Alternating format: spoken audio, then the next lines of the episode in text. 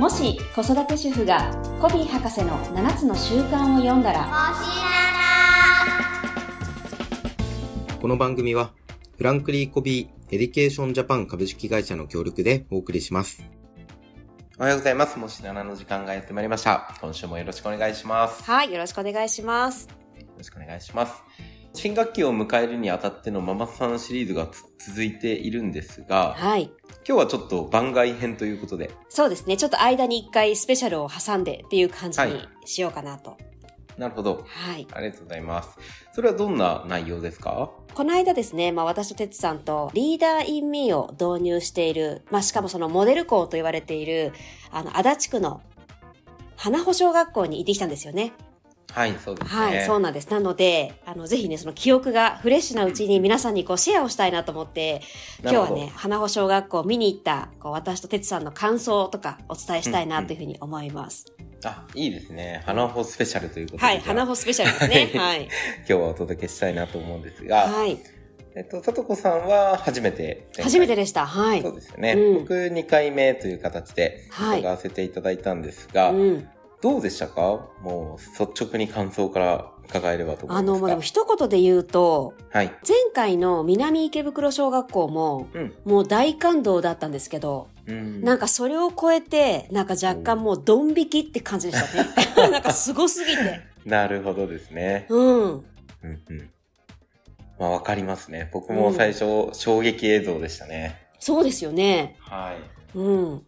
前回僕に小学2年生。で今回さとこさんと行ったのが小学3年生でお見に行ったと思うんですけどやっぱり自分の小学校時代とかを思い出してみると、うん。もう全く違うものというか 生物というかみたいなくらいですね、本当に衝撃を僕も受けたっていうのが正直なところなんですが、うん。まあどんなところにいい意味でのドン引きっていうのが起きたんですかね？いや、でも、えっと、まず最初、はい小学校入って、お玄関に、はい。あの、パンダの絵が入った、うーん。こう、なんか、ウェルカムみたいな、はい、ようこそ。で、か名前が入ったね、うん。大隅聡子様、小倉哲也様って。うん。あの、そういうなんかやっぱりお出迎えの姿勢自体が、ちょっとそれだけでもすごくびっくりしましたし、でね、あの、その後ね校長室に入って、実際にこう授業を見学する前にいろいろこうブリーフィングみたいな、はい。あとこう自己紹介だったりとかね、あの、うん。お互いしたりとかっていう時間があったと思うんですけど、はい。とにかくでも校長先生のうん、あの、リーダーシップというか、うーん。そのなんか存在しているだけで、多分先生たちにその希望を与えているだろうし、あの巻き込むなんかエネルギーっていうんですかね。うんがなんかもうとにかくこの学校を愛してるんだっていうなんか情熱がすごい伝わってきて、うんあんまりああいう校長先生って私見たことないから、うんもうまずその時点で結構すごくびっくりしましたね。なるほどですね。うん。まあ、確かに、こう、ホスピタリティという部分で、うん。もう、花穂小学校が目指しているのは、えーリッツ・カールトンだっていうふううにん。言っていましたね。はい。で、僕も同じようにびっくりしたんですけど、うん。休日室、要はお茶を出したりとか、はい。まあ、用務員さんって言われるようなうんうん。お掃除をしたりとか、うん。そういった方たちも廊下まで来て、うん。毎回廊下を通るために、こう、お辞儀をして、いらっしゃいませとか、ありがとうございましたとか、こう、声をかけてくれる、授業に行くなら行ってらっしゃいませとか、うん。なんかそういう、なんでしょう、本当に全員がチームになってうん。やっているっていう。で、さらに小学生にまでそれが届いている。だうんからやっぱり大人がその姿勢を見せているなって、背中で伝えているなっていうのは感動しましたよね。いや、本当ですね。はい。本当そう。だからやっぱりその校長先生とか、ね、ご挨拶に来てくれた先生方とか、用務員の皆さんとかを見てて、もうさらになんか期待が高まるっていうか、うんうん、そうですね。うん。これはやっぱりとんでもないことになるんだろうなと思って、いざ今回はね、あの体育館での授業でしたよね。そうですね。うんまあ特別編ということで、多分来客の方が多かったので、そうですよね。はい。うん。ゲート椅子を体育館に用意して体育館で授業をするっていう形でしたね。うん。30名ぐらいいましたかね、子供たちね。そうですね。大体そんなイメージですね。うん。うんうんうん。そうですよね。でも本当なんか、3年生であんなにこう落ち着いているというか、確かに。うん。しかもなんかこう、かなりのその、オーディエンスいたじゃないですか、私たち含め。ねあの、これからリーダーはいインミを取り入れていく学校とか、すでに取り入れてるんだけど、ちょっとこう、試行錯誤してる学校の先生とか、かなりこう、見学に来てた人が多い中で、あれだけ大人に囲まれてるにもかかわらず、こうそわそわしてる感とか、一切なかったですよね。そうですうね。ん。いや、本当に、大人でも緊張しますよね、あの状況。そう、だってめみんなめっちゃ見てくるじゃないですか。そうですね。で、こうディスカッションしてる時とかはどうぞとか言われて、うん。案内されて、え、いいの？と思いながら、こう近くで、あの、書いているところを見たりしても、全然気にならないというか、うん集中力もそうですし、そうそうディスカッ。ションも物おじせずにやっているのは本当に大人顔負けですよね。うん。ね普通だって授業参観とかでも、後ろに大人いたら結構みんな振り返ってイエーイとかやったり。しますよね。確かに。全くそういう雰囲気もなく、だからね、すごうんくあの、穏やかさを感じたというか、うんうん子供たちの。ね。そう。でもやっぱりその、あの、校長先生も、その、まずはやっぱりその心を育てるっていうことを僕大事にしてきて、みたいな。はい。ね、もともとやっぱりその学力の向上っていうのはあったけど、うんでもなんかやっぱりそれをやる前に、その心の教育心を育てるっていうことをやっぱり最初に大事にしたかったのでっていうのを何度も何度もね、おっしゃっていて、やっぱりなんかすごく子供たちの穏やかさから、すごくなんかそこを感じたというか、そうですね。うん。やっぱりそれは、信頼がまさに学校に対しても校長先生に対してもあるっていうのを、うんいろんなシーンで散見されたなと思っていて、うん。なんかカメラをすごく好きですよね、うん子供たちが。うん。で、それも校長先生、半田先生がカメラが趣味で、こう GoPro とかで、うんこうい常についてって撮影をして、まあもう撮影もプロですからね。うん。本当に、そういう中で子供たちが楽しんで、カメラを向ければ手を振ってみたいな状況とか、そういうのも含めて、なんか、すごく温かさと、なんか、お互いの信頼っていうところもすごく感じましたね。そうですよね。うほんんとほんと。でもね、あの、半田先生がその着任された時っていうのは、はい。あのね、決してこう、今のような状況ではなくて、うんね、かなり大変だったっておっしゃってましたよね。そうですね。うんまあ、言ってしまうとこれ差別でもないんですが、やっぱり、あの、有名だと思うんです。足立区ってちょっとやんちゃな子が多いみたいな形で、うんうんうん格闘技とかでもですね、足立出身みたいな形で、うんあの、武井選手っていうボクシングに転向したチャンピオンになった方がいるんですけど、うん。まあ昔はかなりやんちゃだったみたいな形で、か。まあ都内でも足立区は悪い子が多いみたいな、うんやんちゃな子が多いみたいなイメージはどうしてもあると思うんですよね。うん。だそういう中でのスタートだったんで、本当に大変だったっていう黒話はめちゃくちゃ僕も聞きましたね。ねえ。でも本当に大変だったんだなっていうのがやっぱ伝わるような。そうですね。うん。もう毎日親が怒鳴り込みに来るから、もう机の下に隠れて、もう校長先生いないって言ってくれとかって言ってたって言ってましたもんね。ねえ、苦情の電話もすごかったっていう中で、でもはい。やっぱりなんかこう先生が、いやでも絶対にこの学校は良くなるって、きっと信じて、誰よりも信じて、コツコツコツコツ、ねそこのこう校長先生の信念に周りの先生たちもこう巻き込まれていって、うん。今があるんだなと思うと、なんか本当にこう積み重ねてこられたんだなっていうのも、うんすごい僕やっぱり感動でしたしね。そうですね。うん。なんかもともとはこういう学校にしたいっていう思いがあったけど、どうやってやっていいかわからなかった中で、たまたま立ち寄ったコンビニエンスストアのこう本のコーナーに漫画でわかる7つの習慣を見つけたんですって。うん。うん。なんかそこが出会いで、こう、僕がやりたいのはまさにこれだっていう形で、あの、一緒にリーダーインミーをこう導入していったっていう背景があるみたいでしたね。そうですね。うん。うん。今ね、でもよくこうやっぱり子供たちのその認知スキルだけじゃなくて、非認知スキル、うんその数字では測れないところを伸ばしていこうっていう動きってすごくあると思うんですけど、実際ににそれをどうやっていいかわからないって思ってる先生結構いらっしゃるみたい確かに。なんですけど、多分本当花穂はこう見事にその非認知スキルにフォーカスすることで、結果的に認知スキルも上がってきたみたいな、うん。うん。すごいだから成功例ですよね。そうですうね。ん。まあ IQ と EQ とかよく言いますけど、本当そうですね。で7つの習慣でもやっぱり人格はこう木の根っこの部分だっていう話ですよね。うんうん。まさにそこを育てることで勝手に自立をしていくシーンを目の当たりにしたというか、うん。十何年かかってやったって言ってましたもんね。うん。あの、授業の雰囲気とかはどうでしたか？授業も子供たちの参加度がうんすごい高いなと。確かに。で、結構午後だったじゃないですか。そうですね。ねえ。だからもう子供たちにしてみれば朝からずっと勉強してるから、疲れが出てきて、集中力も途切れてもいい時間、しかも75分ありましたよね、授業ね。そうですね。もう大学の授業かってくらい。あの、ね本当は40分か50分ですかうんね。うん。ですが、まあちょっと延長もして。そうですよね。最後、先生がごめんね、ちょっと伸びちゃってって言ったら、うん。え、もっとやりたいみたいな声もありましたからね。ほんと。うん。ううんん。でもやっぱり途中でこう飽きて、チラチラ他うん時計見たりとかっていう子って一人もいなかった。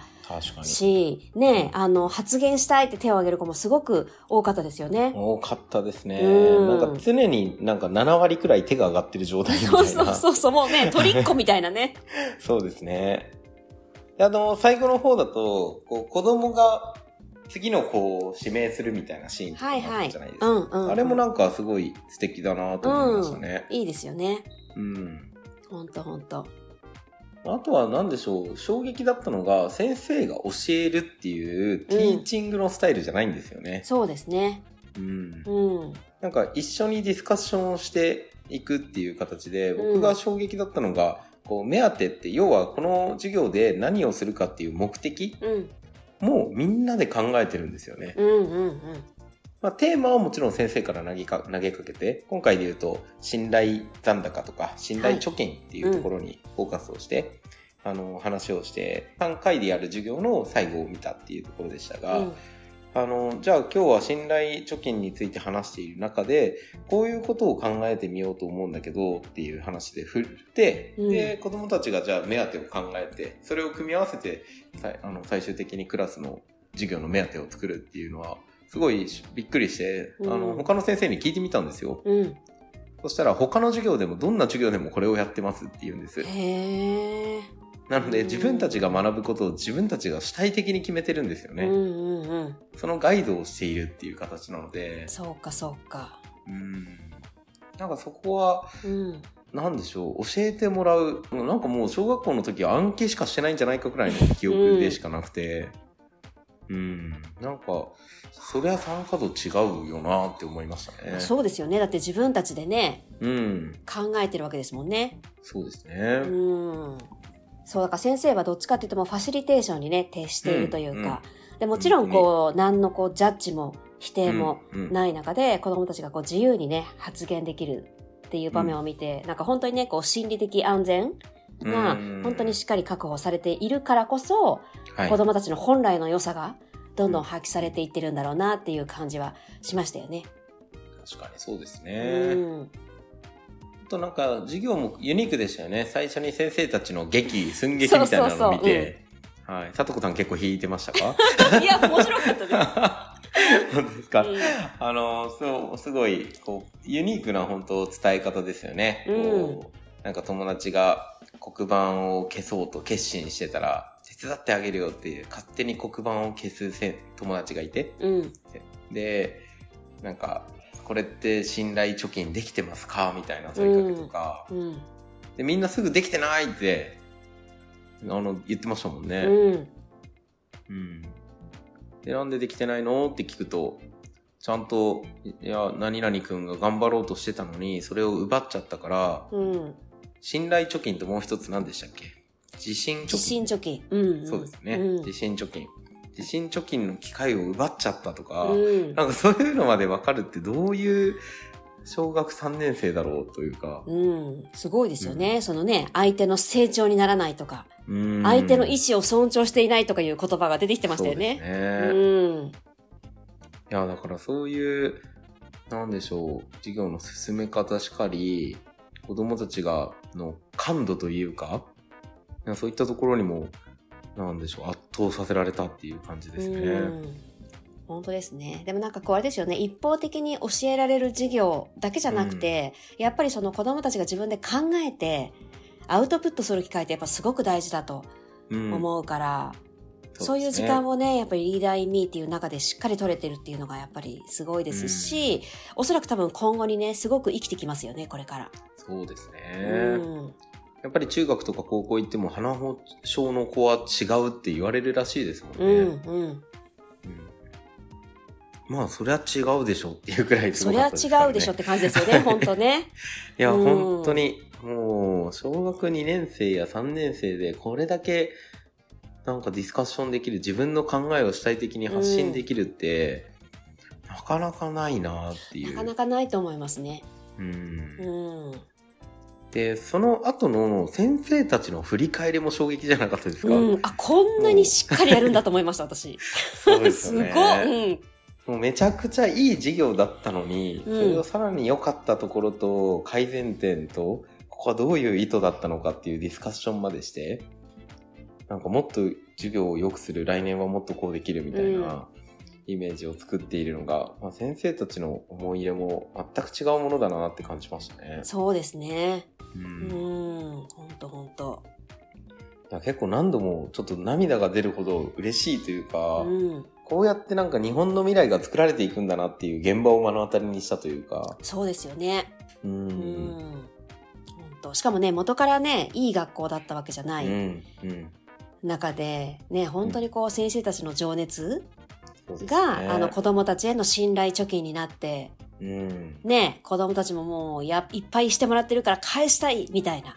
うん。うん。うん。なすごく本当になんかこう、いい循環というか、うん。ね、なんか先生たちが影響の輪にフォーカスし続けて、うん。それが結果的にね、そのね、影響できる範囲を広げてて、そそれがね、地域とかにも絶対これから広がっていくし、うんあ、こうやって世の中って良くなっていくんだな、みたいなね。う。うんん。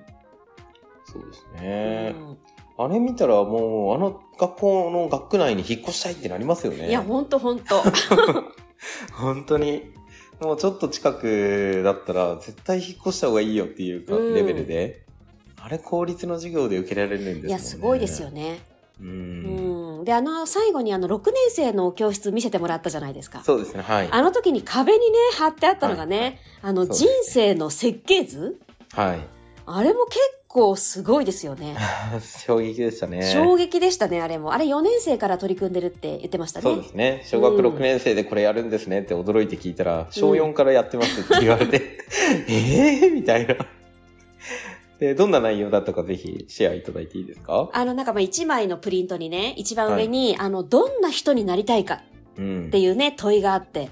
うんね、普通なんかやっぱりこう、なんか、どんな仕事に就きたいかとか、そういうことを聞くことが日本って多いかなと思うんですけど、はいやっぱどういう人間でありたいかっていうところをまずこう、ゴール設定して、そのために今日からできること、しかもそれが習慣だったりしたじゃないですか。そうですね。ね僕一人ちょっと写真を撮らせていただいたんですけど、はい。なんかその方のなりたい自分、ゴールっていうのがみんなから信頼され、いつも優しくうん。明るい人っていう風に書いてあって、じゃあそのために今月は何をやるかみたいなところで、夜10時半までに寝て、朝6時半までに起きるとか、うん、うん。月曜日や太鼓のない日にスポ線に走りに行くとか、うん。はい、帰ったらすぐ宿題をやるとかですね。なんかそういう形で、なんでしょう、自分の現在地からなりたい自分までに何を今月はやるんだっていうのを、うん。まさに習慣に落とし込んでやっているのを見て、うん。あの、ちょっと、なんでしょう、耳が痛いじゃないですけど、まあ見たんで目が痛いというか、ね。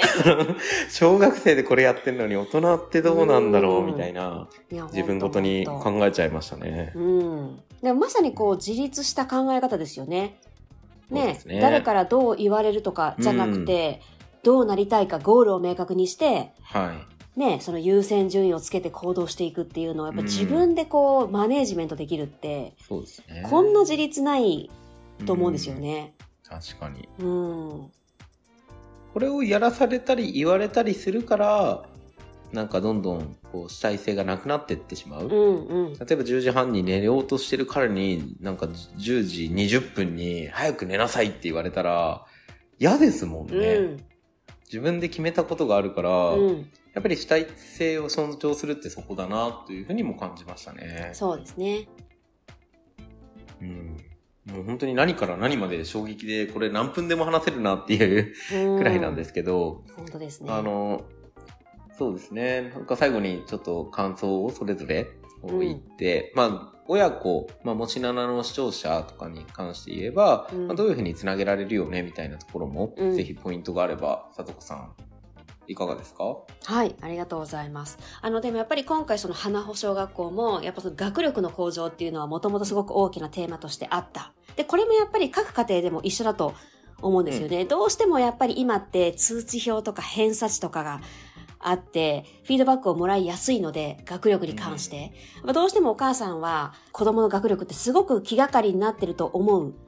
けど、やっぱり花の小学校が最初にその心の教育、非認知能力にフォーカスをすることによって、ただ今学力も足立区の中でも結構もうかなり上がってきてるっていう話でしたよね。もうほぼ最下位の方からもう上の方まで上がってきてるっていう、これも実際にもう事実としてあるので、ご家庭でもぜひね、その子供たちのこうテストの結果とか偏差値だけではなくって、やっぱりその数字では測れないところ、うん、子供たちの例えばコミュニケーションだったりとか、態度だったりとか、頑張ってるところとか、笑顔だったりとか、大きな声で挨拶ができるところとか、なんかそういうところをやっぱり大事に大事に、なんか当たり前だと思わずにしてあげて、うん、やっぱり子供たちの後やっぱ情熱を大事にすることで学力は後から必ずついてくるって私もあの思ってたりするので、なんかぜひね、あの、ご家庭でもそちらをね、あの大事にしてほしいなっていうのがやっぱり今日一番の感想ですね。うん。うん。ありがとうございます。はい。いかがですか？はい。僕もですね、あの、いろんなシーン思い出すんですけど、最後に先生方で振り返りをしているときに、他の学校からこう見学に来てた方々が、なんか子供をどう変えるかみたいな発言をいくつかちょっと散りばまっていて、はい、で、そこに反応をやっぱりされてたんですよね。そこにこうフォーカスをしていて、で、これって子育て、家庭でも一緒だと思うんですよ。うん、子供をどうやったらいい子にできるかみたいな、子供を変えようとするみたいなところが、やっぱりどうしてもパワーバランス的にできてしまうからこそ、いうことを聞かせられるからこそ、よくもしならでも言っているんですけど、あると思うんですね。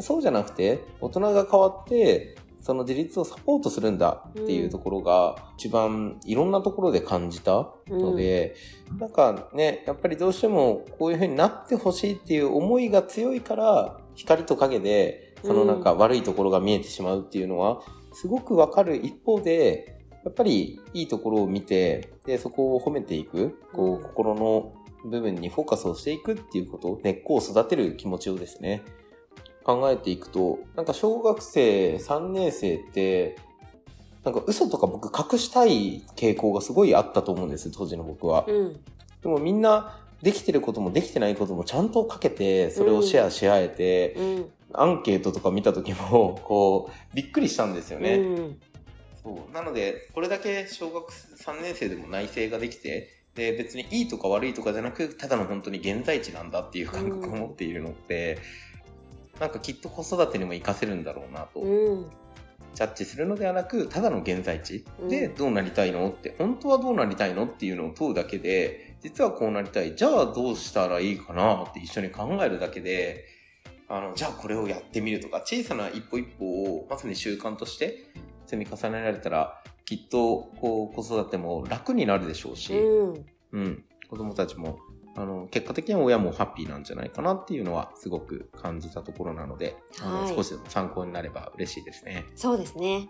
はい。はい、ということで、急遽ですね、あの、花穂スペシャルということで、うん、足立区の花穂小学校の感想なんかをシェアさせていただいたんですが、ぜひですね、リーダーインミーについても調べてもらえたら嬉しいですし、うん、きっと取り入れられることいっぱいあると思いますので、もし7も含めてですね、引き続きこの、えー、7つの習慣リーダーインミーっていうところで、えー、お伝えしていけたらなというふうに思っております。はい。